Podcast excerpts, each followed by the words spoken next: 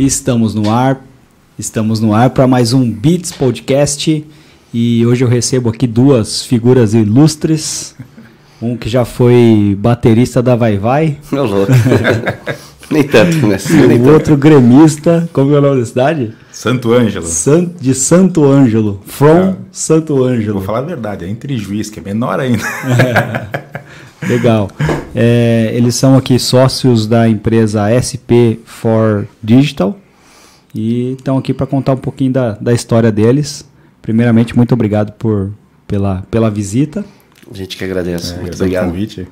E a gente sempre faz uma pergunta aqui. Quem que é o Rogério na fila do pão? E quem que é o Vinícius na fila do pão? Vai lá, Vini. Vai, começa aí, Rogério. Pô, é. Essa pergunta é Nós estamos ti. lado a lado, né? Nós temos três na mesma fila, na mesma posição. Então somos eu, Rogério, da, da, na SP fico com a parte comercial, o Vini na parte de operações, inovação, é, e a Andresa com a nossa estratégia de marketing, toda a parte de, de evolução e contato aí também é, com a organização da nossa marca, né? Mas estamos no mesmo nível, no mesmo nível na fila do pão aí. Legal. É. A gente está aí há quase dois anos na estrada, né? Começamos com essa, com essa organização, com a, com a SP. E E acho que caiu. Caiu o áudio, acho. caiu o áudio. Pode continuar? Estão nos ouvindo? Beleza. Então, tá- Estão nos ouvindo, a gente segue aqui. Tá ouvindo? Tá. Ah lá, o João vai vir arrumar aqui. Então pode, pode continuar. Vamos continuar. O Escapou João o chegou fio. aqui, já começamos bem, né, cara? Você chamar uns caras da TI, pô. Essa É, bem assim tecnologia. mesmo. A Ó, gente já voltou, entende. voltou. É, voltou, voltou agora. É, tá dando um clique aí, né? Vai ser algum Smart Contato. Mas continua vindo. Então, a gente está com dois anos aí da- de- na estrada, né, com, com a ideia de trazer assuntos voltados à, à tecnologia, né, a soluções na área de, de, de governança. E assim, essa oportunidade que você está nos dando aqui de conversar um pouquinho sobre esse tema, para nós é fantástico. Né? Que isso. É, a gente está aí torcendo pelo, pelo Brasil também, né? cara? Hoje eu tinha uma situação da Espanha aí que caiu fora. né? Então, nesse meio de ambiente de Copa e tal, o pessoal diz, né, a gente tem foco dividido, né, torcendo pela seleção, mas a gente não pode esquecer em nenhum momento né, que os nossos negócios precisam continuar, que as nossas empresas precisam continuar crescendo, independente das questões políticas, independente de Copa, independente do cenário que está aí fora. né? E a nossa, nossa organização, nossa ideia é trazer né, essa, essa, algumas experiências nossas, né, compartilhar com empresas aqui na região e ajudá-las nesse processo de, de adequação à, à parte digital, à governança em- né, e no processo de crescimento delas. Legal. Cara, e como é que você veio? Você veio lá do, do Rio Grande do Sul, né? Como é que você veio parar aqui?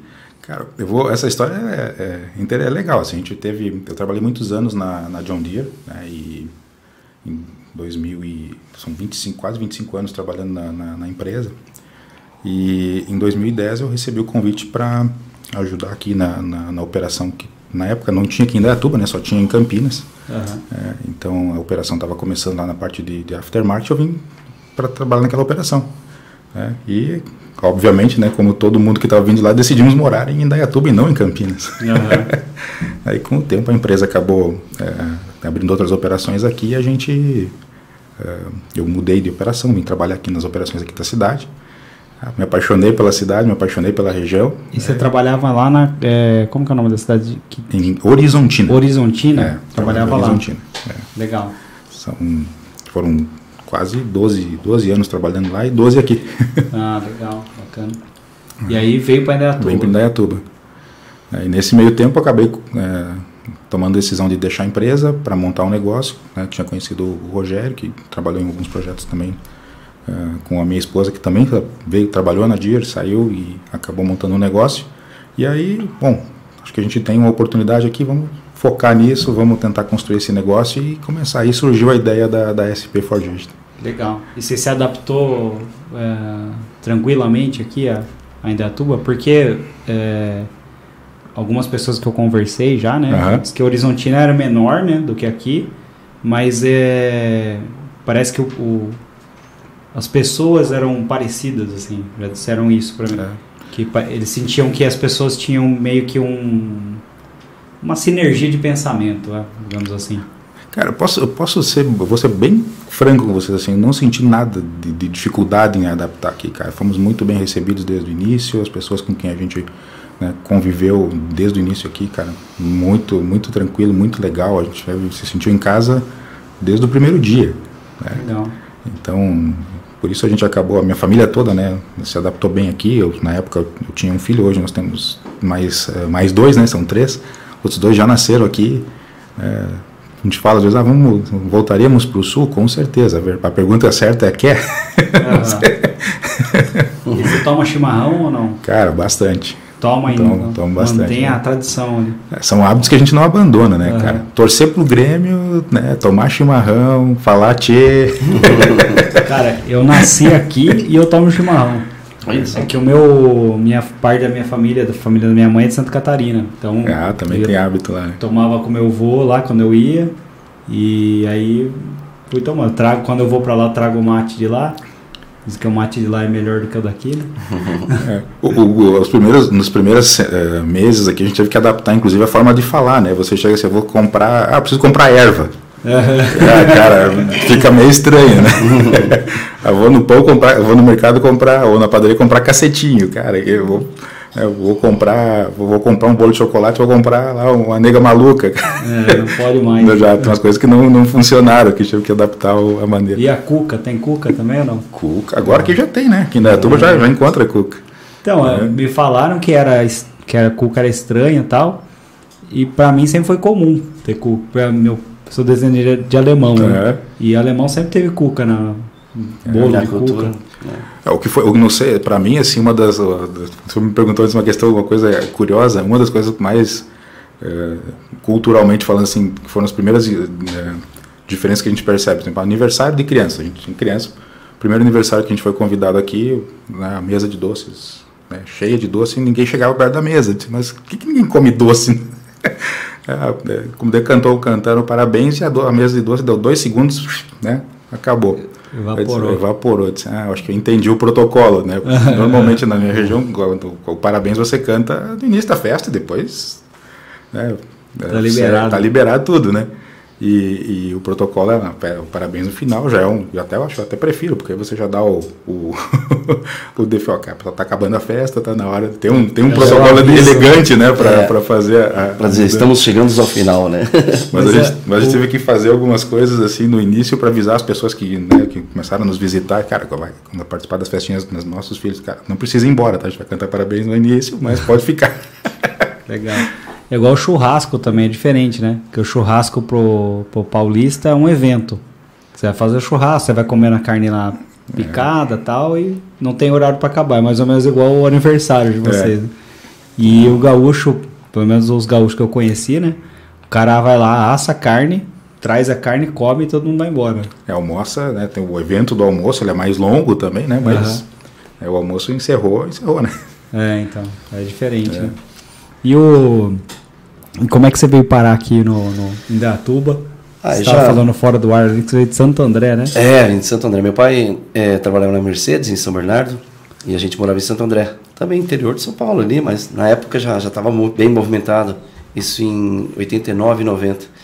Aí meu pai foi transferido, aceitou a transferência para cá, para Campinas, e a gente veio escolher algumas cidades, né? É. Valinhos, Vinhedo, Campinas, Itu, Sorocaba, fomos para vários lugares.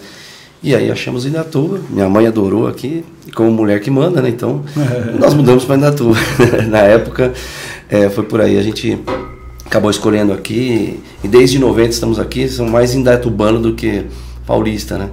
É, tá, já perdi o sotaque de paulista, de falar daquele paulistano, né? Então, a ideia justamente dessa transformação né, de, de vida, a gente como adolescente, e aí é se adaptar.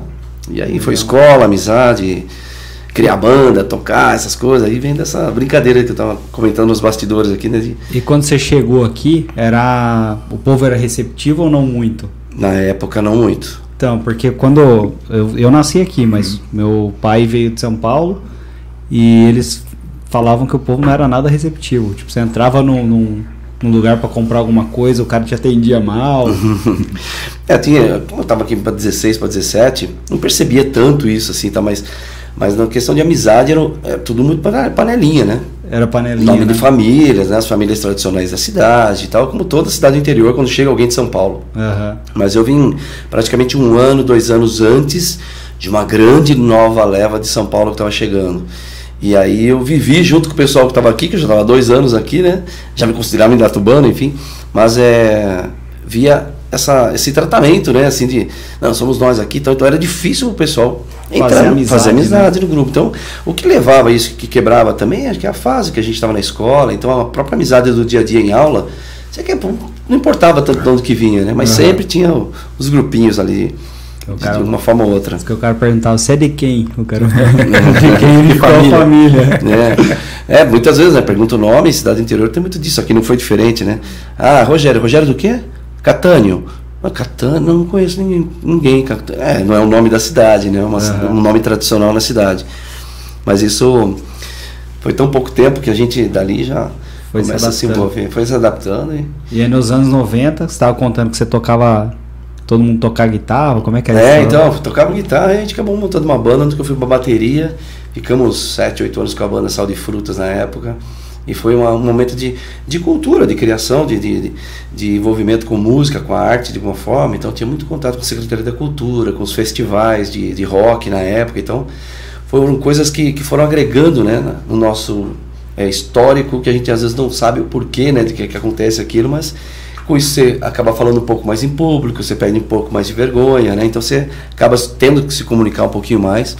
E isso foi legal porque vai, vai agregando criatividade para os negócios no futuro que a gente nem imaginava, né? Inovando, né? Descolar, fazer algumas coisas mais descoladas.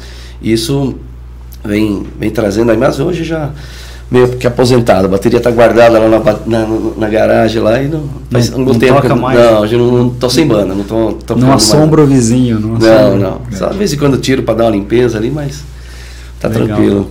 E, to- e você canta também quando toca ou não? É, na, na bateria eu fazia a segunda voz, no back, eu tocava, cantava umas duas, três músicas na banda, mas aí já passaram três bandas, banda DNA, e aí É tipo bastante- o cara do Roupa Nova lá. É, Tocava e cantava. é, é, o Paulinho. Cara, muito difícil fazer isso. É. Tocar, Então, tocar bateria ainda, Coordenação, né? né? A coordenação. Ainda Mas, bem ó, que ele toca bem bateria, cara, porque se tivesse que cantar. Putz, Tava ferrado. demais. ah, mas meu primeiro instrumento, com 12 anos, eu ganhei um violão do meu pai, né? E ele tocava, Robertão, né? Roberto Carlos, Erasmo, essas músicas todas. Então foi meu primeiro instrumento. Depois ali, com 15 anos, eu acabei ganhando dos meus padrinhos, né? Que era meu padrinho de, de batismo e meu pai juntaram e, e me deram uma guitarra. Então foi aí que eu, 15 anos que eu comecei a aprender a guitarra. Era quase que um violão tocando guitarra, né? Elétrica ali e tal. Mas depois, vindo para Indatuba, meu instrumento mudou e aí fui estudar um pouquinho de ritmos, bateria e por aí fora. Então, Legal. é, brincadeira legal no, no hobby. E a maioria das pessoas que eu conheço que eram músicos ou que, sei lá, eram, tinha uma veia mais do, do rock and roll, assim, essas pessoas que não viraram, né, não seguiram essa carreira artística, não tô nem dizendo que ficou famoso, ou nada, Uhum. mas que às vezes toca na noite e tudo sim, mais, sim. os caras ou viraram TI ou viraram marketing. Você tem essa percepção? Que mais, A gente é meio que da, meia, da mesma tribo, assim. Parece. é- é, tem, tem algumas referências, sim, é verdade. Pensando bem assim, tem algumas referências aí.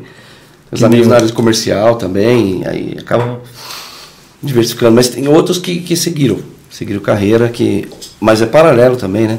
Às vezes tem um trabalho durante o dia e à né? tarde já para para sair e fazer as coisas tocando à noite. Mas faz parte da brincadeira. Legal, perfeito. E aí, há dois anos atrás, mais ou menos, eh, vocês decidiram se unir aí para É, o montar Vini, o... o Vini deu uma resumida aí, né? Assim, a, a Aham. ideia, assim, a, eu tinha, tem a Live, que é a minha empresa, uma outra empresa, assim como eles tinham a MF, e Chama Live. é, a Live. a Live Consultoria Estratégica em TI. Então eu fazia desde sites, é, treinamentos, então eu, eu utilizava muito o nome CNPJ, né? Para dar treinamentos para outros centros de treinamentos da Microsoft. Então, e eu também era é, funcionário, colaborador de uma empresa como PJ. Então eu tinha que ter uma empresa aberta, né?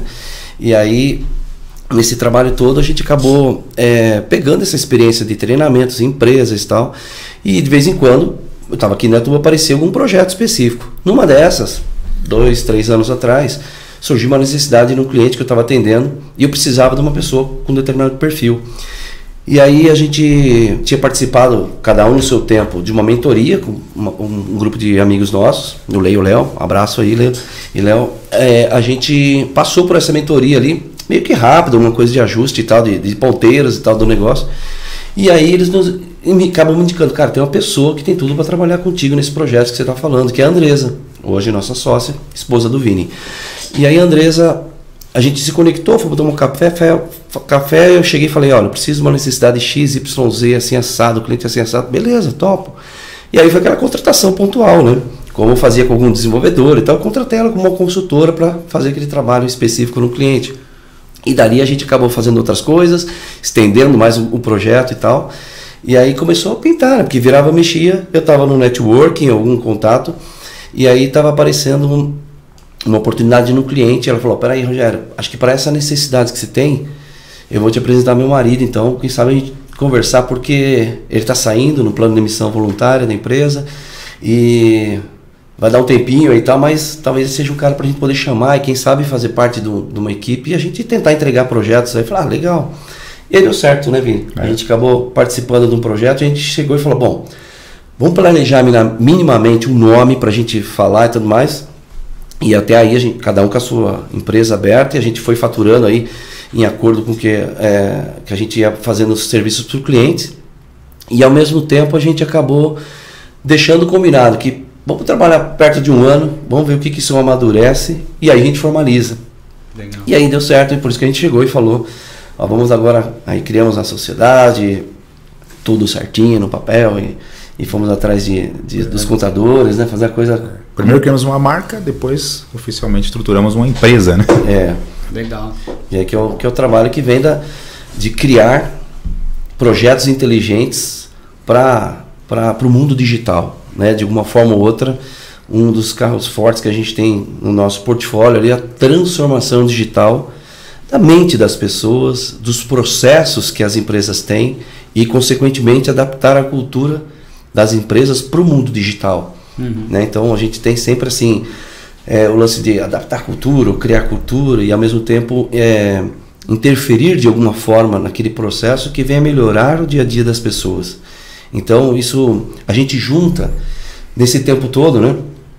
Experiências de processos como a Andresa tem, eu e o Vini, e a gente adapta para alguma ferramenta, para alguma solução tecnológica que normalmente venha agregar aquilo, mas não necessariamente seja somente uma ferramenta de tecnologia. Pode ser uma adaptação no processo, um processo que é feito no papel, imprime, a gente dá uma orientação de melhoria naquilo e deixa-se de fazer aquilo e faz de uma outra forma que também é, alivia aquela carga é, de serviços repetidamente, né, sempre feitos ali de forma repetida e às vezes muitas vezes desgastante, né, que que tira o ânimo e a vontade das pessoas às vezes fazerem aquilo e deixa sempre para depois, né? Uhum. Então a gente vem de alguma forma ou outra é, ajudar a inovar ou automatizar esses tipos de problemas né, de indústrias e os processos. Né? Legal. Mas aí como é, que você, como é que funciona? Vocês pegam clientes ali de qualquer tipo de maturidade Cara, ou gente, tem um cliente específico? A gente tem, assim, uh, um, o nosso foco principalmente são pequenas e médias empresas, né? Mas a gente não abre, não, não tem problema em trabalhar com qualquer tamanho de negócio. Eu acho que a principal questão que a gente tenta endereçar sempre num, num projeto, como o Roger estava falando, você tem uma, uma organização que precisa. Uh, né, tem, às vezes percebe que tem algum problema, tem uma, alguma oportunidade de melhoria, precisa ser mais eficiente no cenário que a gente está tá de negócio atual. Cara, veio uma, uma pandemia, todo mundo foi trabalhar em casa, aquela, aquela coisa assim, todo mundo precisou computador, precisou ferramenta para se comunicar. É uma demanda que surge para um negócio. Então, o que, que a gente vai fazer? Cara, vamos entender se o que, que funciona para aquele negócio, para né, aquela empresa, para aquele perfil de empresa. Então, pequenas e médias, às vezes, elas não se beneficiam tanto de ter equipes que te ajudam a fazer isso. O que a gente vem é, cara, nós podemos te ajudar. Então, qual é a melhor ferramenta que eu vou usar para determinados tipos de situação? Qual é a melhor alternativa que me dê um custo-benefício melhor? Cara, vou dizer, é muito fácil dizer assim, usa a ferramenta A, B ou C, custa um milhão de, de reais para implementar e está tudo bem, mas a minha empresa fatura 5? Quer dizer, vou gastar 20% do meu negócio numa implantação? Faz sentido para aquele tamanho de empresa? Né? Então, a gente, a gente tenta equilibrar essas coisas. Né? Então, o que, que a empresa precisa, que tipo de problema está tendo, que tipo de solução a gente precisa desenhar, e às vezes conectar as coisas que já tem. É, eu estava comentando com você nos bastidores, a gente desenvolveu três projetos diferentes de CRM, que é né, um sistema de relacionamento com, né, de, do, com o cliente, três, três projetos com entregas completamente diferentes. Para o mesmo problema, para a mesma ideia central. Cara, preciso trabalhar de, de, forma diferente com o meu, com meu cliente. Então, um, já tem uma, uma empresa já tinha uma maturidade, então, quer dizer, as pessoas já tinham, já entendiam a importância de você ter uma, uma boa gestão do relacionamento com o cliente, mas as ferramentas que, que, eu, que eu estava usando não eram boas, então eu precisava achar alguma coisa que se adaptasse né, para aquela empresa para ajustar nos processos que já estavam maduros. Uhum. Então foi uma solução. Nós tivemos uma segunda, uma outra, uma outra empresa que já tinha uma ferramenta, já tinha um processos estabelecidos, mas não estavam maduros. Então o que, que você faz? Você não vai lá e reinventa a roda, você trabalha com o que já está estabelecido, montamos uma, uma ideia né, de como ajudá-los, treinamento, consultoria, eh, orientação, mentoria, ajuste em algumas coisinhas né, e o processo voltou a funcionar com um número de com, com uma eficiência muito muito maior. E um terceiro projeto onde começa, né, que, que, a solução começa do zero, desde definir o que, que funciona, que processo a gente precisa, até a ferramenta que vai ser usada. Então, Mesma problemática, três soluções completamente diferentes. Esse é o tipo de trabalho que a gente faz. Né? Então, normalmente empresas maiores já têm pessoas e equipes que te ajudam a pensar nessas coisas. Uhum. As consultorias vêm muito pontualmente, assim, trabalha em cima, resolve para mim esse problema ou aquele. Uhum. Esse tipo de, de, de, de, perfil não é muito comum em empresas menores. Você não tem tipo, empresas é, então tem 5, 6, 7, 10 pessoas, 15, às vezes até um pouco mais, mas cara, o cara que compra, mesmo o cara que, que, que faz a entrada de nota, é o mesmo cara que faz o. Administro financeiro. Administro financeiro. Não, geralmente o padeiro está preocupado em fazer pão. É. Né? Então e ele não se preocupa com esses, essas outras, essas outras demandas uhum. que facilitaria a vida dele, né? Sim, sim. É, e a gente vem com essa pegada assim de ajudar né, a entender muitas coisas às vezes são baratas, muitas coisas às vezes são fáceis de fazer e as pessoas não têm tempo de entender ou não, tem, não consegue, como você falou, o padeiro tem que vai fazer, vai, vai fazer pão. E aí, uhum. como é que ele vai pensar na emissão da nota dele? Como é que ele vai eh, ter um atendimento do cliente? Vai mudar a sala, vai mudar o layout. E aí a gente começa a estabelecer coisas básicas, cara. Né? Para isso tudo funcionar, precisa. Qual sistema que o cara vai usar de controle de estoque, esse é? tipo de coisa, é. né? Aí que entra um pouquinho antes, como o Vini estava citando já, é assim, é, tudo está envolvido, né, de acordo com as políticas das empresas que vem aí o nosso tema principal de governança, né? Como que aquilo deverá funcionar? Então, seja desde um, um ponto que a, que a Andresa bate muito forte, né? Que é a questão do planejamento estratégico. Para onde a tua empresa vai? E ela, ela é máxima, se eu não sei para onde que eu vou, qualquer caminho serve. Então, a gente precisa, às vezes, trabalhar numa consultoria, numa ajuda de desenvolver um plano de negócio desenvolver um planejamento estratégico para dar um norte para a empresa, para saber se, se vai. Ah, e a gente traz aí uma ideia de um hub de serviços. Vocês, tra trabalham nessa, nesse nível de ajudar a empresa a fazer o planejamento estratégico. Isso, isso. Tu conhece, é, que legal. Tu, tu conhece a história assim, conhece, tem, uma, tem, uma, tem um ditado que fala assim, o, o, o, o pato entra na água e sai, e sai seco, né? Uhum. Não é isso que a gente está fazendo, cara. Nós nos envolvemos de fato com as empresas, cara. Nós vamos entrar no dia a dia, vamos trabalhar com as coisas que precisam né, ser uh, ir a fundo nos problemas e nas questões que envolvem, desde processos até o nível de governança. Ah, bacana. E definir, né, ajudar nas políticas, tem empresas como que deve funcionar. Bom, a gente tem algumas experiências que quando você tiver 10, 15 funcionários, ou 20 ou 50 e venha a crescer, é importante ter hoje já delimitado alguma regra na sua rede de computação, é, seja ela a marca que for, não importa, mas que ela tenha algumas regras para que bloqueie um telefone celular, bloqueie o notebook quando estiver fora da rede, por um acaso, uhum. e a gente aplica esse tipo de política, desenha isso e fala, ó, vai, assina aqui embaixo todo mundo que vai funcionar dessa forma. Então, ajudamos dentro do planejamento estratégico se a empresa quer crescer, quer evoluir e tudo mais, ela precisa saber que, às vezes, com aquele, a quantidade de pessoas, naquele nível de tecnologia muito baixa, na, no papel de pão e tudo mais, ela não vai crescer no, na ideia que ela quer. Uhum. Então a gente uhum. traça alguns planos. Então, para isso, por exemplo, vamos começar pelo básico. Você tem uma LGPD? Não, então vamos organizar isso aqui junto a uma plataforma que a gente é parceiro e a gente organiza isso aí junto aos processos evidentes e tudo mais. É, como está teu site? Ah, então tá. Aí a gente começa a conectar parceiros. para poder Não necessariamente a gente venha colocar a mão na massa e fazer. Já fizemos. Uhum. Mas nós, como, nós, como é, líderes da empresa, a gente está procurando cada vez mais saída operacional. Então, e na estratégia, no planejamento da gestão, como vai ser. Então, cada um no seu papel mais forte, apesar de a gente ter uma equipe muito multidisciplinar. Né? Então, hora projetos, o Vini é gerente de projeto, eu também, a Andresa também. Um faz uma estratégia de uma coisa, eu também poderia fazer, o Vini também. Então, a gente escolhe. Não, nesse projeto, ah, vai a Andresa como GP. Ah, não, esse, esse, projeto vai ser o Vinícius como GP. Então depende da, da, da divisão que a gente está fazendo ali no momento para ajudar na arquitetura de como será a entrega daquele projeto. Né? Então isso faz com que a gente tenha que ter conexões de tecnologias, de parceiros de diversas formas, seja numa no desenvolvimento de uma aplicação muito, muito específica, numa linha de produção de fábrica de software que a gente tem que pegar na Índia algumas pessoas, é, ou na Argentina, como a gente tem contatos e parceiros, e não importa de onde que vem aquilo, a gente precisa focar em resolver o problema daquele, daquele projeto, naquele momento, naquele contexto. Entendi. Então é aí que a gente chega por isso que envolve um pouco de cada setor, cada área, cada negócio. Você comentou, né, de deixar, geralmente você quer deixar a empresa escalável, né? Então Exato. ela tem cinco colaboradores hoje, para ela ter 50, ela tem que ter um, Sim. uma timeline ali, é. né? Um, é um caminho é, a seguir. É um caminho, é. é um planejamento mesmo. Tem uma, uma questão até que muita gente não se atenta, né? Quando pequenas e médias empresas, né? O cara fala, ah, eu quero crescer 100% no ano. Uhum. Vamos colocar um número aqui uhum. absurdo, vai. Se a empresa é muito pequena, às vezes ela fatura mil reais, está faturando dois mil, cresceu 100%.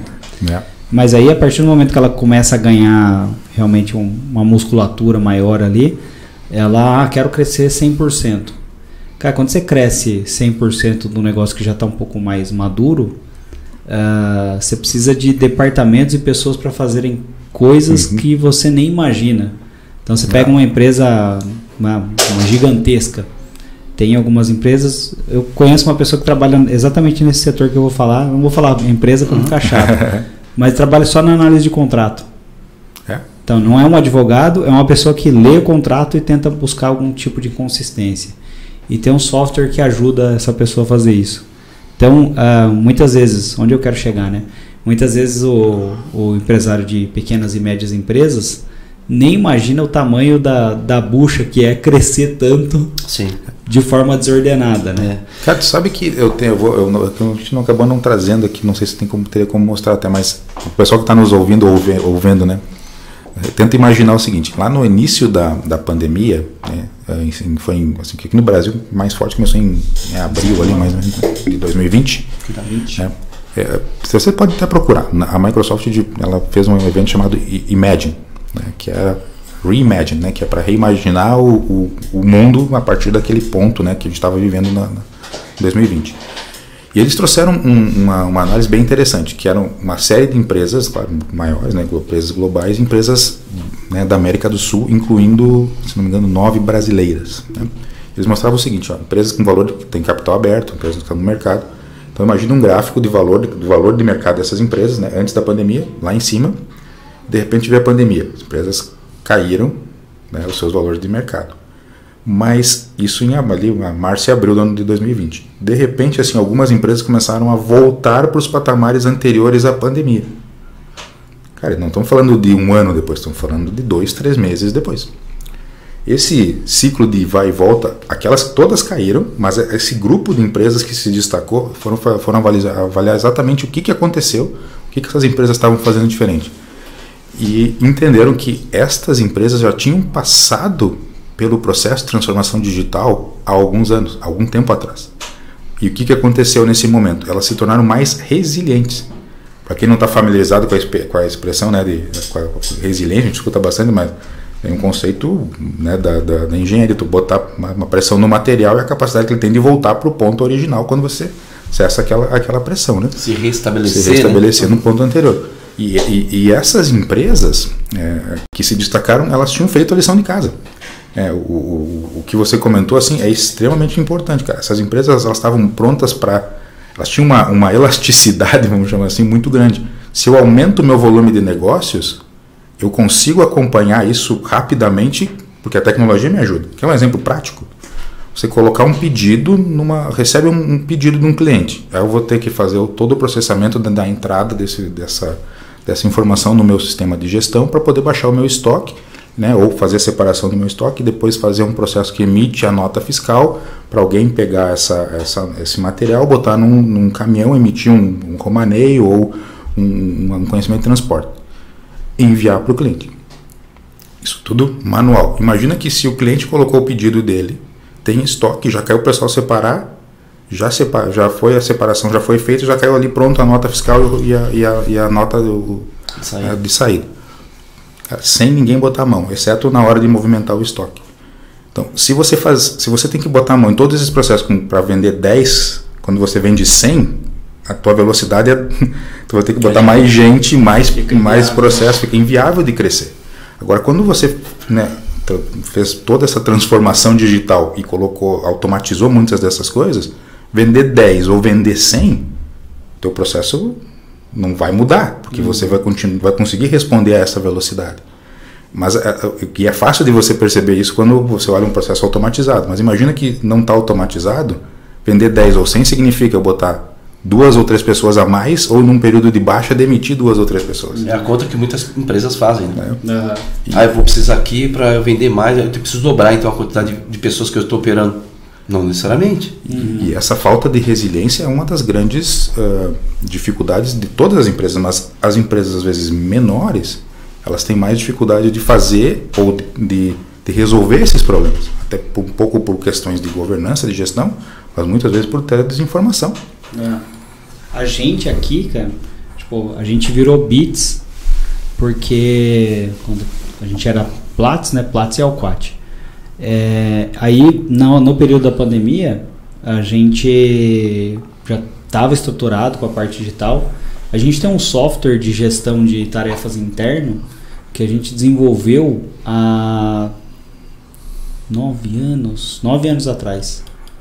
E aí as agências antes só trabalhavam, mandavam por e-mail ou tinha agência que escrevia a tarefa no, no Word tinha agência que não escrevia em lugar nenhum, tinha agência que fazia num papel e o cara ficava com a pilha assim.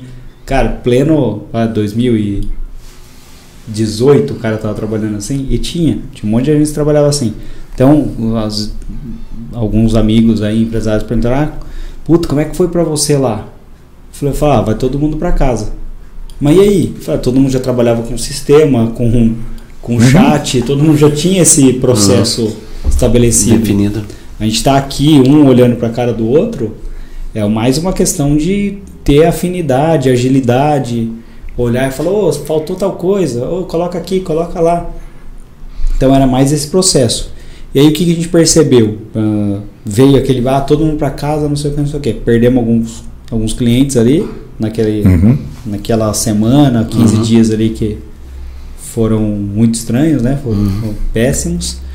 E eu falei, putz, eu não, vou ficar aqui em casa assistindo live, né? Aí vim, comecei a, a, algumas pessoas, né? Eu, o João, o Júnior, que trabalha no comercial, a gente veio e começou a trabalhar, trabalhar, trabalhar. Começamos a vender pra caramba e a gente não estava dando conta de atender a demanda. Foi aí que a gente fez a fusão com a, com a Alquat. Uhum. Então a gente chamou a Alquat e falou, cara, você tem é, expertise em algumas áreas das quais a gente é deficiente e vice-versa. Juntar força, né? Uhum. Aí a gente fez essa fusão e virou Bits. Então foi mais o que impulsionou a fusão, talvez, tenha sido a pandemia é, e a questão do da gente já estar tá preparado. É, o teu processo, pelo que tu descreve, já era muito resiliente, né? Então quando você aumenta a demanda, tipo, fica mais fácil até para você tomar a decisão, né? Quando, quando, de uma união, né? E como fazer essas né? coisas, né? Porque o que, que acontece num processo que não está estruturado? Tu dá esse, esse salto né, de, de, de, negócios, aumenta o volume de vendas, o que, que acaba acontecendo? Você começa a botar gente. Gente, gente, gente, de repente o teu, a, tua empresa ela não comporta mais aquele tamanho porque os processos são muito ineficientes. É, é. E é comum pessoas que geralmente você tem um problema dentro de um departamento ou enfim dentro da empresa e esse problema dentro do departamento ou da empresa o cara vai lá e coloca mais gente Uhum. Puta, mas isso aqui não sai. Ele vai lá e coloca mais gente. Uhum. Às vezes, se você colocar menos gente, sai. É. ou corta o processo, É, corta um, um departamento. redesenhar, às vezes, algum processo, né? Então, e, e nada mais que a gente vê é, quando a gente chega de fora, né? Que a empresa, às vezes, estão tão trabalhando tão, tão focadas naquele problema ali e tal, não conseguem enxergar algum tipo de solução diante ou dentro daquilo que eles realmente têm. Alguns clientes a gente chegou assim, já vendo a solução, peraí, mas vocês têm algumas ferramentas já para ser, vocês utilizam o Outlook, vocês têm uma conta Microsoft, é uma conta que está oficial com as ferramentas, por que, que vocês não usam, por exemplo, tal ferramenta, Microsoft Teams? Ah, não, a gente nem viu, nem sabe usar, vocês ainda usam o Skype, né? Então traz para dentro de um Teams, que é uma ferramenta mais nova, em que interage com várias coisas. Assim. Então, mas peraí, não é todo mundo que tem licença. Então vamos, vamos ver quem vai precisar de licença. Então se começa a criar uma certa política que tem que vir aí junto com a, com a governança da empresa como um todo, né? Para ajudar de novo, né? A bater nesse ponto. Como que é que a regra vai, como que é que a música vai tocar? Né? Então, Cara, esse é o ponto. Você falou uma coisa que eu acho interessantíssima, assim. É, às vezes o cara é, na empresa, a empresa em si, ela chegou a algumas soluções e bateu no teto de resolução. Uhum. Quando vem uma empresa de fora, acontece com a gente na parte de marketing, acontece com vocês provavelmente. Sim. Quando vem alguém de fora e fala, putz, mas a solução está aqui, é só ligar esses cabos aqui. Liga um cabo no outro, E sendo, funciona. sendo simplista, né? É assim, Cê- Mas a, é. a solução do, do Microsoft que você comentou. sim. As- eu já pensei até em contratar, então, geralmente o marketing da agência é, fica para depois, né? Vão colocando, ah, não, põe esse trabalho aqui na frente porque é, É. da agência e tá com a agenda apertada e tal. Aí beleza, aí eu separei a, a equipe e tal, começamos a, a dar mais vazão para o marketing da agência com uma equipe dedicada a isso. Mas em outros momentos eu pensei em contratar outra agência para fazer o nosso marketing. eu falei, putz, eu vou contratar alguém de fora, porque o cara vem de fora, ele não vai passar o meu. pular a minha tarefa para fazer a do, do nosso cliente. Porque eu vou ser o cliente na outra agência. É, E vai ter o job, vai ter a data de entrega, vai ter todo o cronograma a seguir, que ele vai ter que seguir. E o olhar que a pessoa tem de fora representa muito mais a imagem da sua marca. Então era, era uma viagem minha, né? Uhum. O olhar que ela tem de fora representa muito mais a sua marca. Você fala, putz, a, a imagem da marca é essa. É igual Uhum. você- a gente conversou um dia, um tempo atrás aí. Você falou, putz, vocês são da Platts? Eu- legal, gosto da, da Platts, gostava da marca e tal. Então, assim, eu não tenho a, a gente sendo a Platts, agora sendo a Bits, a gente não tem a exata dimensão da imagem que a gente gera. Uhum. A gente tem o posicionamento de marca, o que eu quero ser, eu quero ser isso aqui. Mas será que isso é assimilado? Então, quando vem alguém de fora e fala, ó, eu enxergo eh, o seu processo ou a sua marca desse jeito. É. Aí você fala, putz, que legal, cara. Então, é mais fácil de alguém trazer essas informações para você con- conseguir tomar a decisão. Sim. E a questão da consultoria também, eu convidei, eu tô parecendo o Roberto no programa dele. eu convido, eu falo, né? Ah, mas- Um abraço, gordo. já foi lá também, já Já me chamou no programa da, da, da TV, né? E a questão também é que se o cara, o padeiro que faz o pão, né? O padeiro faz o pão, faz o pão, faz o pão. Ele vai fazer o melhor pão do mundo. Ah, o objetivo dele ali na cabeça dele é fazer o melhor pão, de uma forma genérica, né? E da consultoria, a consultoria é estudar a melhor solução. Hum. Então você já tem ali um, um portfólio, já tem um histórico, já tem case de coisas que você fez em outras empresas que funcionaram. Uhum. Então jamais o cara que faz o pão ele vai conseguir chegar a uma conclusão tão eficiente quanto uma consultoria que está vindo de fora, né? E, é, são visões, né? Como a gente, a gente trabalha muito, né? são pontos de vista. Olha, teve um projeto que era mais ou menos similar com a estrutura de vocês, e assim, assim, assim, a gente acabou aplicando tal tipo de processo ou tal tipo de ferramenta. Vamos experim- experimentar para ver, pô, bacana e tal. E lá deu tal resultado, foi assim, foi assim assado. Ah, interessante. Então, essa essa marca, né, fortalecendo a nossa marca SP4 Digital, é o que a gente cada vez mais tenta imprimir, para que a gente vire uma referência realmente nesse ponto, de não ser somente uma, uma, uma, uma empresa com soluções e ferramentas extraordinárias aí, por, conta das nossas parcerias, mas desse valor agregado, né, de serviços, de consultoria realmente num processo, numa melhoria específica, que, po que podemos atrelar também é, alguma ferramenta, seja ela de onde ela venha, mas que a gente vai atrás para poder encontrar é, uma solução para aquele exato problema. Então, seguindo as políticas, né? Você comentou um negócio sobre, sobre né, consultorias e tal, cara. É, uma das coisas que é mais legal assim é, é você poder compartilhar experiências.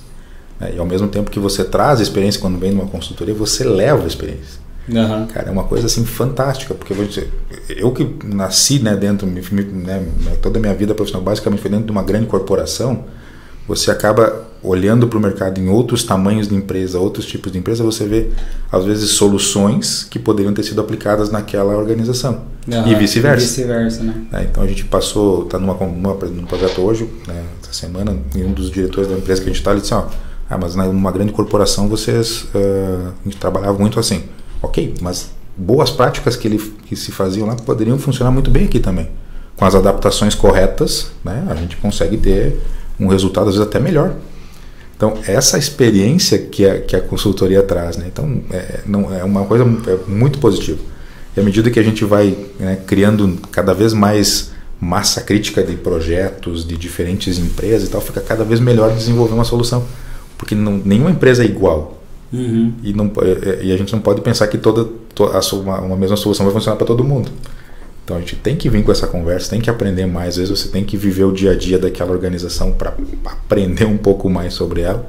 E aí sim trabalhar nos aspectos que vão poder fazer aquelas transições que a gente quer. Muitas vezes você tem pessoas que precisam ser trabalhadas, e aí a gente fala de governança, quando fala, né, tem três aspectos importantes, né, que são as pessoas que estão naquela organização, os processos que, que a gente que, que, que, né, que fazem aquilo funcionar e as ferramentas que são usadas para fazer esses processos e as pessoas se comunicarem. Mas uma coisa que a gente não esquece é a cultura que aquela organização tem. Então a gente precisa levar isso em conta num processo de governança para ajudar a definir as melhores regras. Né? O Rogério comentou, né? vou, vou, uma política de uma, uma boa política de governança numa área de tecnologia, por exemplo, define regras simples. Pode ou não pode usar um computador da empresa para determinadas coisas? O que, que acontece se uma, uma pessoa ela entra numa organização? Que, que ela, ela recebe o quê? Se ela sai, o que, que, ela, o que, que, ela, o que, que ela tem que deixar, né? que tipo de acordos ela vai fazer quando ela chega para proteger a informação das pessoas que trabalham ali. A gente falou de LGPD, né? todas essas coisas a gente tem que, tem que discutir num processo de governança e quando você entra numa consulta você começa a olhar para todos esses aspectos. Eu lembro de um caso, né, que nós estávamos falando essa semana, semana passada até num, num outro evento, o, uma pessoa estava num, num cliente recebeu uma eu estava chegando no portão, chegou uma pessoa e me entregou. Estava na frente de um senhor, ele disse: Vou entregar um currículo aqui para você, do meu filho. Você entrega para RH? Claro, faço questão de fazer isso para você. Olhei no papel, tinha o nome de uma pessoa, o e-mail dela, o telefone dela. Dados sensíveis, dados sensíveis dessa pessoa. Então é um indivíduo, né? Um, então você tem que levar isso, entrega, né, entrega no, no, no RH e a pessoa. Tá, pode deixar aqui em cima da mesa. Tá, mas o que, que você vai fazer com esse papel? Vai ficar aqui em cima? Todo o fluxo de pessoas da, da, da empresa está passando por, por essa mesa. É um dado sensível. Ah, não, depois eu vou guardar na gaveta, no, no, no armário. Que, que armário? Aí fomos, eu comecei a questionar. O armário, aquele armário, fui lá, o armário está aberto. Então qualquer pessoa tem acesso àquilo ali. Uhum. Então um, começa, parece coisa simples, mas você começa a entender o nível de risco que uma organização se expõe por não ter boas práticas de governança. Cara, uma informação, imagina assim, nós estamos puxando um assunto atrás do outro, né? Uhum. Para levar o tema de governança. O risco, né, de, de, o risco legal que isso traz, porque no, na, na, na, nova lei de, de proteção de dados, ela define que o titular de dados, ou seja, qualquer pessoa como nós, assim, indivíduo que tem CPF, ele pode dizer o seguinte, cara, eu não quero que você guarde essa informação minha mais. E aí você tinha um currículo impresso, você tem um negócio no sistema lá do cara. É, então, o que, que você faz com isso? É, destrói, né? Destrói. Pica. Então você precisa ter uma, uma maneira de dispor isso. E aí, né? Como é que não faz? Não tem nenhum aceite, né? Não tem nenhum é. aceite. Se, se acontecer alguma coisa, fala, não, chama lá o Vinícius lá que ele, o cara entregou para ele. não, é. realmente, é o aceite aí. É. É, cara, tu, vê, tu vê o tamanho do, do, do, das coisas que a gente começa a se envolver, porque se você quer ter uma boa política de governança, pode ser, parecer exagerado, mas a gente precisa pensar nessas coisas.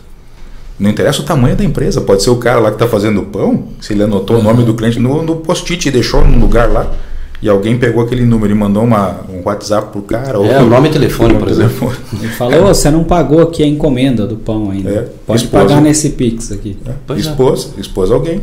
A gente. É bem assim mesmo. E a fraude vem daí, da- dos vacilos, né? É. Das falhas do sistema de uma forma geral, né? Da sociedade, do controle, do papelzinho, pegar um cartão ali, justamente isso. Super simples de fazer. Não estamos dando ideia, mas é aquilo que acontece, pegar um telefone com o nome da pessoa. Olá, Rogério, beleza? Ó, tava aqui na padaria, você pegou um negócio aqui. Nem sei do que, acho que deve ter esquecido. Ah, 140 reais o Pix. Você paga, às vezes você não. Putz, esqueci de pagar o cara. E você já pagou, às vezes você nem lembra e cai numa brincadeira dessa. Cara, tem é, fraude de tudo quanto é jeito na, na internet, né?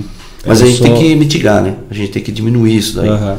E- Eu participo, sou sócio de uma outra empresa que chama Valink, que ela faz é, é brand protection, mas para ficar simples o entendimento, cuida de fraude na, na internet. Uhum. E aí a gente cuida de fraude, é, produto pirata sendo vendido, uso indevido de marca, esse tipo de coisa. Cara, o que tem de gente que anuncia vaga de emprego em portais de emprego já Suspeitos? reconhecidos, não, Não, até reconhecido. reconhecidos. E aí o cara fala que é de uma agência de emprego e o cara tem que pagar X para Pra liberar. se inscrever na vaga. Nossa, E o que tem gente que paga, cara. o cara paga, depois ele vai lá xingar a empresa oficial Não tô nem sabendo. a empresa não tá nem sabendo. Só que isso gera mancha na reputação. Sem dúvida. Então o cara fala, pô, o cara tá cobrando pra fazer e além de tá cobrando, não me chama. E aí o cara vai lá, reclama no Reclame Aqui, o cara faz um estardalhaço. E a hora que o cara vai ver, o cara entregou um monte de dado sensível para um, pra um É. hacker ou para alguém fazer campanha de phishing Sim. e vender esse material depois. Pois Então a é. internet E você- terra de ninguém, né? Cara, e vocês pensam assim, e aí por que eu bato tanto nessa ideia da, da cultura né, dentro da organização ser muito forte? Porque a governança, ela, ela parte do princípio que a gente tem uma cultura que, que não permite essas coisas. Então, o cara, teve vários casos assim que a gente já viu. Pessoas vão lá, pegam uma, uma lista de clientes de alguém, coloca no e-mail e manda para alguém. Uhum. O cara que está fazendo isso, ele teve acesso àquela informação e ele e, e às vezes é uma informação que ele precisa para trabalhar. Mas o fato de compartilhar com alguém, ele já deve pensar, mas por que, que eu vou compartilhar isso desta forma? Tá certo? A pessoa que vai receber, ela sabe o que, que ela vai fazer com isso? Então teve um caso bem agora mais recente, teve uma, uma, uma empresa no Paraná que ela foi, ela recebeu uma multa pesada porque um funcionário simplesmente pegou a lista de e-mail e compartilhou para fora da empresa lista de, né, de, de, de clientes que compartilhou para fora da empresa. E aí? Começou essas, alguns clientes começaram a receber chamada de outras empresas e tal. Onde é que, ah, a informação veio do, Do fulano. do fulano. Então, esse cuidado, ele parte assim, vai, você, como é que você impede isso? Você pode ter um monte de ferramentas e hoje as ferramentas estão boas, né, Rogério? Vê, por exemplo, a própria, a gente fala muitas ferramentas da Microsoft, cara, tem muita coisa hoje para te ajudar a proteger essa, essa, esse tipo de atitude, mas ainda assim ela parte de uma a, a cultura tem que estar na base, que é, se eu sei que não está certo, por que, que eu vou fazer? E aí é cultural, né? Cara, Aí é uma questão de dar um jeitinho, né? Porque não existe jeitinho. Por que que você vai pegar a lista de todos os clientes da empresa, exportar no Excel, colocar no teu e-mail particular e mandar para uma outra pessoa? É, e você- né? É. E hoje em dia existe tecnologia para conseguir rastrear isso, né? Exatamente. E essa questão que as empresas. Ah, mas depois a gente ouve, né? Ouvimos aí casos. Ah, mas era um gerente de confiança, confiei, confiei, dei todas as senhas e tudo mais. O cara pegou, saiu com todos os meus clientes e levou. Hoje tem uma outra empresa e trabalha onde hoje? No meu concorrente. E a gente vai olhar assim no histórico, né? Às vezes falando hoje em dia, né? Claro que todo mundo é passível disso, mas já contratou mal. Aham. Ou seja, fez um trabalho bom de RH na contratação para fazer alguns testes psicológicos, alguns testes para dar um indício daquele cara, hum, talvez ele não seja muito confiável. Né? Hoje temos ferramentas para fazer isso aí, coisas que a gente não tinha anos atrás. Né? É. Mas é tudo uma questão que envolve caráter, envolve a moral né, do- da, da pessoa. E aí uma LGPD vem para você com algumas ferramentas para diminuir esse risco. Mas nada vai diminuir, o- é, vai chegar ao ponto de, de, de, de travar Zerar, a pessoa, né? zerar, né? Porque está dependendo do humano. Vai tirar o celular do. Apareceu a tela, ele tira o celular do bolso, tira uma foto. Se não tem uma câmera filmando para rastrear isso, acabou, ele vai pegar aquilo lá. Porque a intenção dele é ah, maligna, É né? De fazer alguma coisa. coisa. É, de lesar alguma coisa. Então, cara, isso, isso aí até aí não dá, mas se ele espetar um pendrive não funciona. Se ele vai mandar um e-mail com algum arquivo para uma outra rede, para um, um e-mail particular, não vai rolar.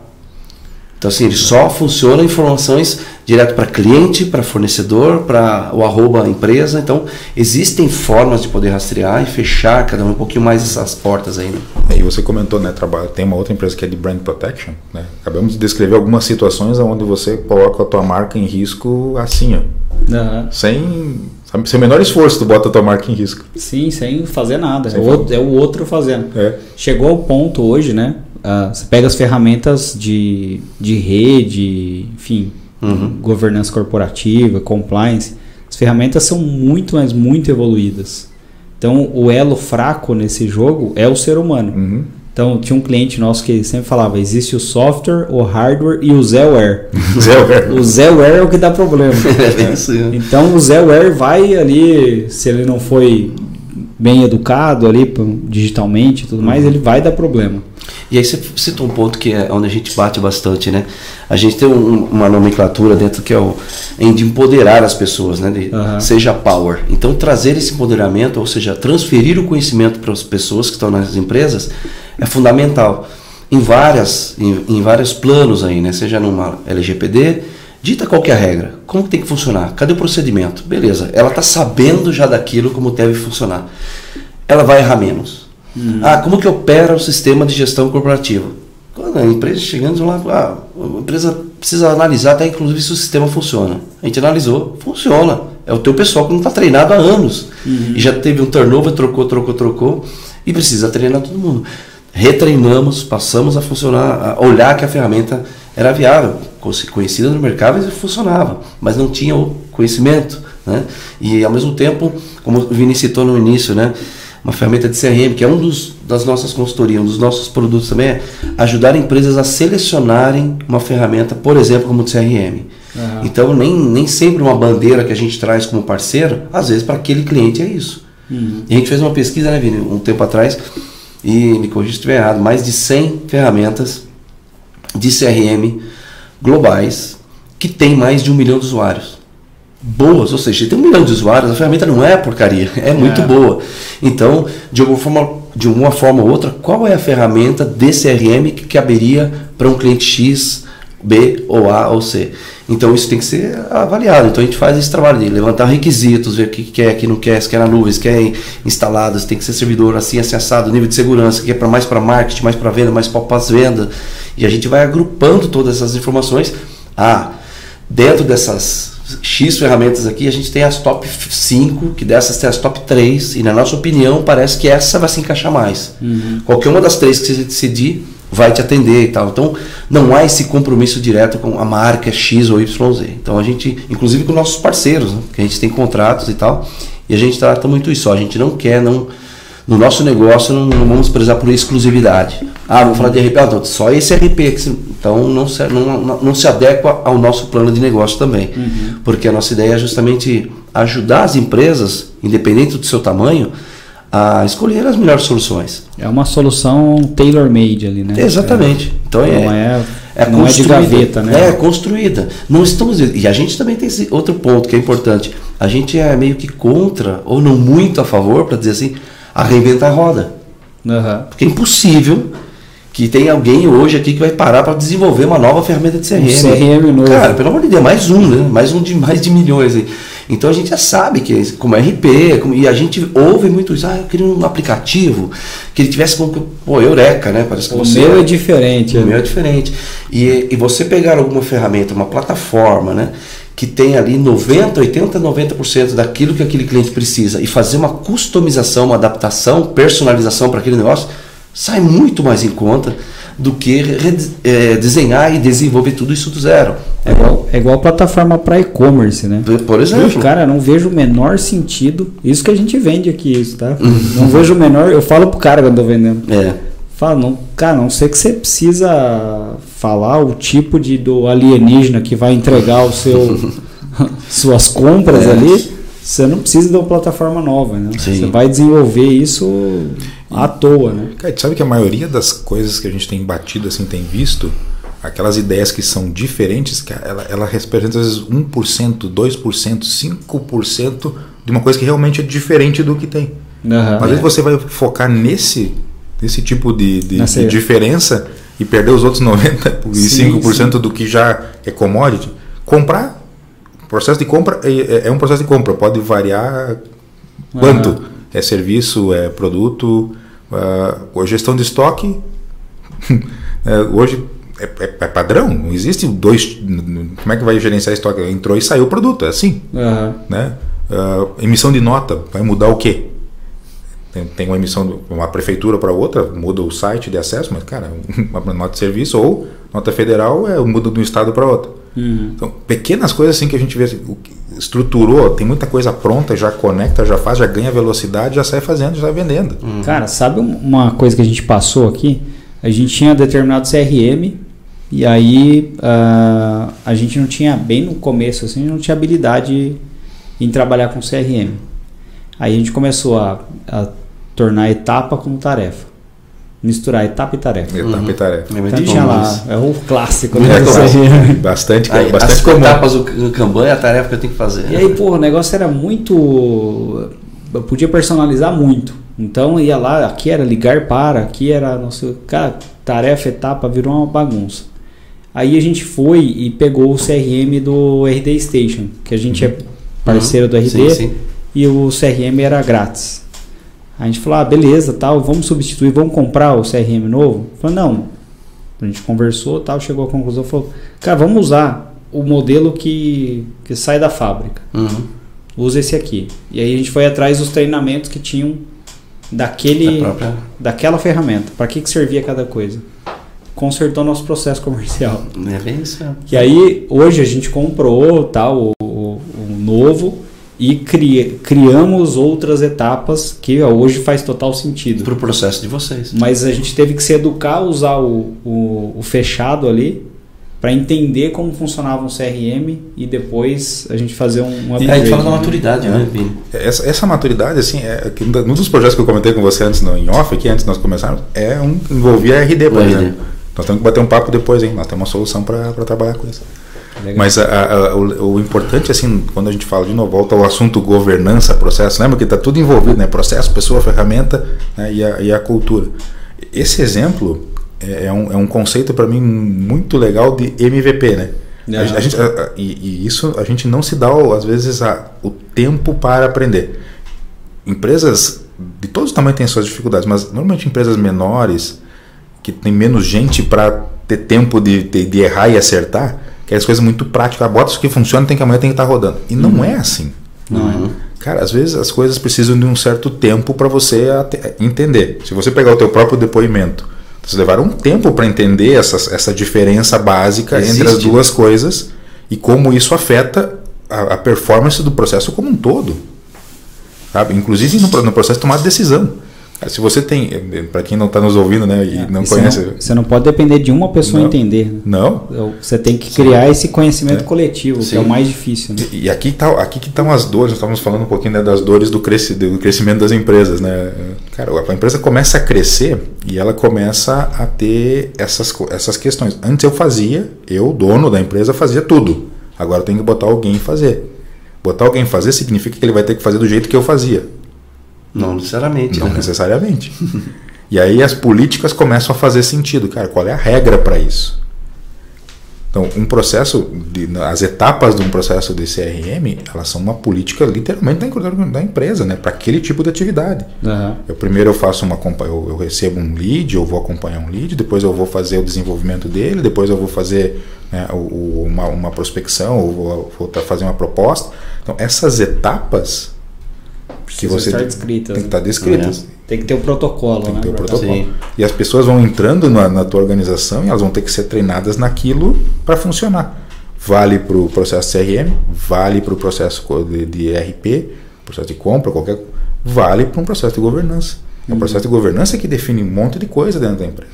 E que é engraçado que o Vini está colocando quase que no, no final a gente entra, né? Porque quando a gente pega uma, uma ideia de uma maturidade digital de uma empresa, minimamente ela vai ter um RP, um sistema de gestão, para mandar aquilo que ela faz, emitir nota, estoque, seja lá o que for serviço. Se ela já está numa maturidade mais ou menos, ela vai para um CRM. A área comercial precisa disso aí, identifica que precisa. Dali para frente ela pode chegar onde que a gente normalmente entra e é chamado para conversar sobre um BI. Então, pela parceria Microsoft, a gente dá treinamento, capacitação no Microsoft Power BI. E aí a gente chega falando disso.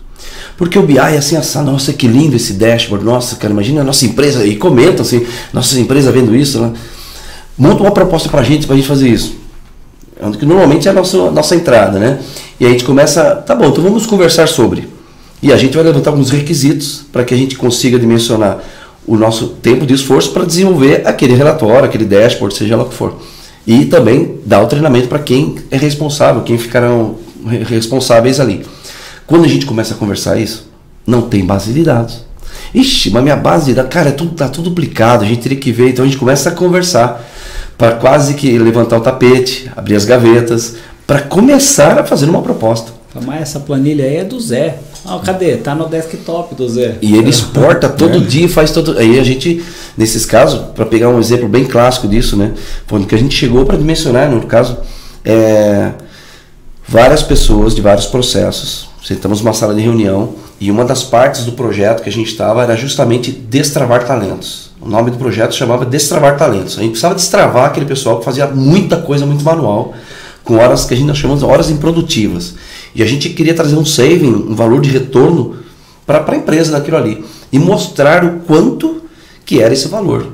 E nunca tinham mencionado isso. E a gente, por conta de A mais B, conta de padeiro, pegando exemplo, é, Adriano, quanto tempo que você demora para fazer aquele relatório financeiro? Ah, duas horas por semana. 2, 4, 6, 8 no mês. Vezes 12 meses, X horas no ano. E você, aquele contas a pagar que você fala, ah, é ele também que faz. Quantas horas, Adriano? Mais 3 horas por semana? É, 3, 6, 9, 12. Vezes 12. Na hora que a gente somou de cada um que estava sentado ali, as horas de fazer relatórios, que é exportar do sistema, trabalhar no Excel e fazer isso aí para gerar um print screen, às vezes num PowerPoint, para poder. Ufa, agora eu estou pronto para a reunião. Já acabou, aqueles dados já são obsoletos, né? você já está atrasado.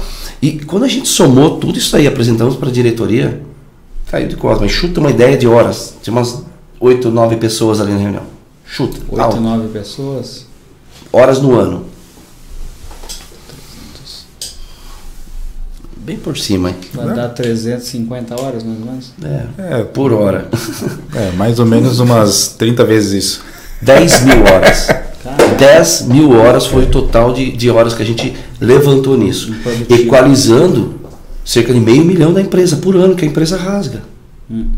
Então quando você chega, não, peraí, não é possível. Assim, a gente pegou um valor médio de todo mundo que está aqui com o salário médio, colocamos lá como nosso fator de cálculo, para que a gente tivesse uma base de cálculo e falasse, ó, realmente, essas 10 mil horas de trabalhos repetitivos, improdutivos, que todo mundo faz, primeiro, pode ser automatizado.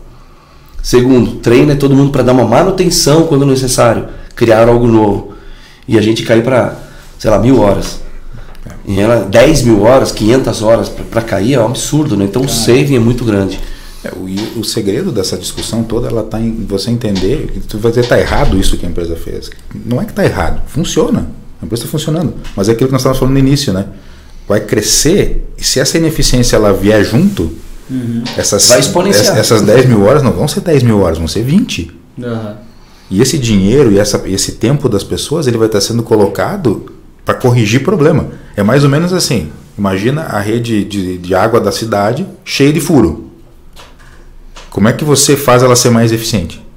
Começa a botar um monte de gente para ir segurando a água que está saindo dos canos onde tu achava vazamento? Vai faltar braço. Vai faltar braço. Vai faltar braço. Então, você precisa, às vezes, repensar a tua estrutura de ter, eh, várias das, das, das, coisas que acontecem dentro da tua organização para que troque, elimine ou ache um jeito de reduzir esse desperdício para que o dinheiro que você coloca, o tempo das pessoas que você investe ali, ele seja dedicado ao teu negócio de verdade. Uhum. Atender o teu cliente, gerar uma nova solução, criar um novo produto, enfim, né, outras coisas que são realmente importantes. Mas aonde é que está, de novo, a, a, a, origem de tudo? Um bom processo de governança e de planejamento. É lá que as coisas são, começam a ser definidas. Uhum. E você pensa em governança corporativa, que é o assunto. É o tema, cara, né? Cara, é um negócio para grandes corporações. Uhum. Nada. Isso é para todo mundo. Serve até dentro de casa. Uhum. Uma loja no varejo precisa ter isso. Qual é a política de quem que acessa um, um plano de, de, um PDV ali, um, uma, coloca um dado sensível de uma empresa, de uma pessoa, a pessoa às vezes reclama e quer que tire da base de dados aquela informação. Uhum. Você tem que tirar. Ah, mas aí sistemicamente eu vou perder o histórico na contabilidade. Não. Não é tirar, exterminar e excluir. O, o sistema às vezes nem vai permitir excluir isso, mas que você mostre pela lei que você inativa aquele cadastro, por exemplo, uhum. e ele não fará mais parte do seu spam, do seu, dos seus envios de e-mail. Você tem que ter uma política desenhada para isso daí. E não necessariamente falar que eu estou indo lá excluindo meus. Então, ah, mas meu sistema não faz isso. Então, providencie um upgrade, uma atualização do teu fornecedor, porque o teu sistema tem que fazer isso. Olha, é um desafio para você aqui, ó. Não precisa falar no áudio aqui, tá? Só, só pensar. Existe uma política escrita hoje para quem usa o computador da tua empresa? A gente tem, tem. É. A gente contratou, na época, um escritório jurídico que cuidava de LGPD para ajudar a gente a criar essas políticas. Né? Mas o uso do computador? Do computador. Do computador. Do celular tem? Do celular também. Então, todos os teus os dispositivos. E né? aí você pensa assim, é um negócio só para grandes corporações, para empresas multinacionais? Não é. Não é. É, é para todo mundo. É que a gente tem clientes que, que exigem. fornecem, né, eles fornecem, é, prestam esse tipo de serviço. É. E a gente escreve conteúdo para eles. Então a gente foi vendo e falou, putz, isso aqui é importante. Sim, sim. Mas você começa a perceber assim, e, e aí é uma pergunta novo para você, como já está passando por esse processo ou já passou. Né? Você viu, viu valor nessa, nesse nível de, de governança? Sim, sim, com certeza. Certo? Não, não é mais transparente a conversa com as pessoas? Se o cara pega um computador teu e leva para casa e a política diz que não pode, a conversa com essa pessoa fica muito simples, não fica? Uhum. É, é política, está escrito, não tem que discutir com você sobre isso. Você assinou, né, o documento? Está assinado, tá assinado, tu tem um, um, um, documento de confidencialidade que assinou, tem. Então, são coisas que vão deixando a nossa, as nossas organizações mais transparentes. O início, a transição, ela é difícil. E você corre menos risco é. jurídico. E sai muito mais em conta, é, muito mais barato. barato. Porque sair com um, um, portfólio seu de produtos e vai para o teu concorrente, uma lista de clientes, alguma coisa assim, cara, isso é muito mais caro. Você ir atrás, abrir um advogado, abrir um processo, para daqui, quem sabe, um, dois anos, que tentar rever alguma coisa. Uhum. Já foi. Então, se às vezes você faz esse investimento inicial para poder fazer essa política, organizar isso, pensar numa lei geral de proteção de dados, que é uma lei, uhum. para todo mundo que ouve, né? É uma lei, então ela tem que ser cumprida. É. Será que vai pegar? Eu já ouvi isso. É? Será que essa lei vai pegar? Não, não, já pegou. Já pegou. É lei, né, cara? Está determinada é. desde agosto, setembro de 2021. Já está né? aplicando multa, né? Já está. Pode chegar acho que até 53 milhões, né, a é. multa. Ela é, é, um, é um valor no, teto, né? Mas ela funciona. Basic, basicamente, tá, se não me engano, é 2% do faturamento anual da empresa, o limite da, é. por empresa. Por, por, infração por, infra, né? por infração. Mas são coisas simples. Um, que a gente viu um caso de um aluno que vinha sendo metralhado por e-mail daquela aquela escola que faculdade enfim, que ele trabalha que ele estudou e tal e continuava continuando ele chegou a pedir oficialmente por e-mail para tirarem ele do banco de dados para porque não queria mais participar disso. Não deram moral não deram moral. Ele pegou e, e solicitou lá todo mundo a empresa acabou tomando uma multa. Deu 9.500 reais é pouquinho né assim para uma empresa. Cara mas 9 mil tomou uma multa para ficar esperto. É eu solicito que tire. né? oh, eu solicito que tire né então, nós somos os detentores dos dados, né? Então, isso é importante, que aquele dado é meu, telefone, eu já tenho feito isso também. Cada vez que a gente amadurece, ah, você que é dono desse telefone, tu queria falar, peraí, de onde você pegou esse telefone? Por que, que você está entrando em contato comigo? Então, assim, é uma coisa que a gente vai, como o Vini falou muito bem, né? A questão da cultura, né? A gente aplicar isso também para dentro das empresas. E a gente está aí para isso. Legal. Que é um puta do inferno também, né? O cara te liga o dia inteiro. Eu nem atendo ligação mais. Ah, não. Agora não. tem o WhatsApp também, que o cara manda direto, é. tem seus dados, sabe-se lá de onde. Pois é. É complicado. Cara, uma coisa assim, eu não sei como é que nós estamos no tempo aqui. Ah, não Já tem muito né? tempo. É. Mas uma coisa que é, que é, que é interessante, assim, quando a gente fala de novo, né, da, da, do porquê certas questões são importantes discutir em qualquer tamanho de empresa. Né? O, o, a gente estava né, num, num, trabalho com, né, com condomínio, agora falando de LGPD. E aí a gente foi conversar um pouco com um parceiro nosso, cara, e ele trouxe alguns exemplos assim que são incríveis do ponto de vista assim da onde a, o cuidado que a gente tem que ter com as coisas tem que ter. Então, o que, que ele trouxe, trouxe um exemplo lá em Santos. O que, que aconteceu? Uma, uma, uma pessoa que morava no condomínio, ela entrou na sala da, de monitoramento do condomínio como moradora, né? Ela entrou, viu nas câmeras umas pessoas que estavam entrando no condomínio, filmou com o celular a TV então não foi nem copiar, ela foi lá com, com o celular dela, filmou o que estava acontecendo, aquele movimento, e colocou num grupo que estava entrando ladrões no condomínio. E aquilo se espalhou. Olha, olha o nível de responsabilidade da pessoa. as pessoas que estavam entrando, é, que estavam ali entrando no. que foram filmadas na TV, eram prestadores de serviço devidamente habilitados, né, tavam, não tinha nenhum problema, e foram identificados pelo vídeo dela, porque tava, dava para ver o rosto das pessoas. Então, esse condomínio, ele tomou uma multa de 60 mil reais por, por, pelo, por, simplesmente pelo fato de ter deixado vazar informação sensível. Aí você pensa em nome e telefone informação sensível? E a, a tua biometria, o, a tua, o teu rosto, uhum. tudo que consegue te identificar de alguma forma. E, e aquela, aquela pessoa foi. Fora o atributo. Fora né? o atributo. Né? Aquela pessoa ela foi de um nível de responsabilidade tremendo. Aquela pessoa, aquela moradora que, que filmou, né? Então a gente tem que ter muito cuidado hoje com, com, com essas coisas em qualquer nível. Estou falando de um condomínio, cara. Condomínio é outro tipo de organização. Né? Uhum. Mas a gente tem nossas empresas. Quantas empresas aqui hoje tem sistema de biometria, né? Com, uhum. digital. Uh, se compartilha informação dessas, né? tem imagem dos, das pessoas. Você filma, né? Com, com circuito, o, interno. circuito interno. Então, se qualquer coisa dessa tem que ter muito bem pensada, se você tem algum risco de exposição. E aí, aí, o modelo de governança que volta para a ideia da cultura, cara, as pessoas têm que saber o que estão fazendo. Uhum. Não, não dá para é, uma coisa que nós estávamos discutindo semana passada num evento também falando de governança, que nós estávamos com, com advogados com a gente, né? Então, uma das coisas, um exemplo prático assim, legalmente hoje, você como cidadão, você pode cometer um crime e alegar desconhecimento da lei? Não pode. Não pode. Uhum. É a mesma regra dentro de uma empresa. Cara, você definiu a regra dentro da empresa. Um funcionário não pode alegar desconhecimento das regras.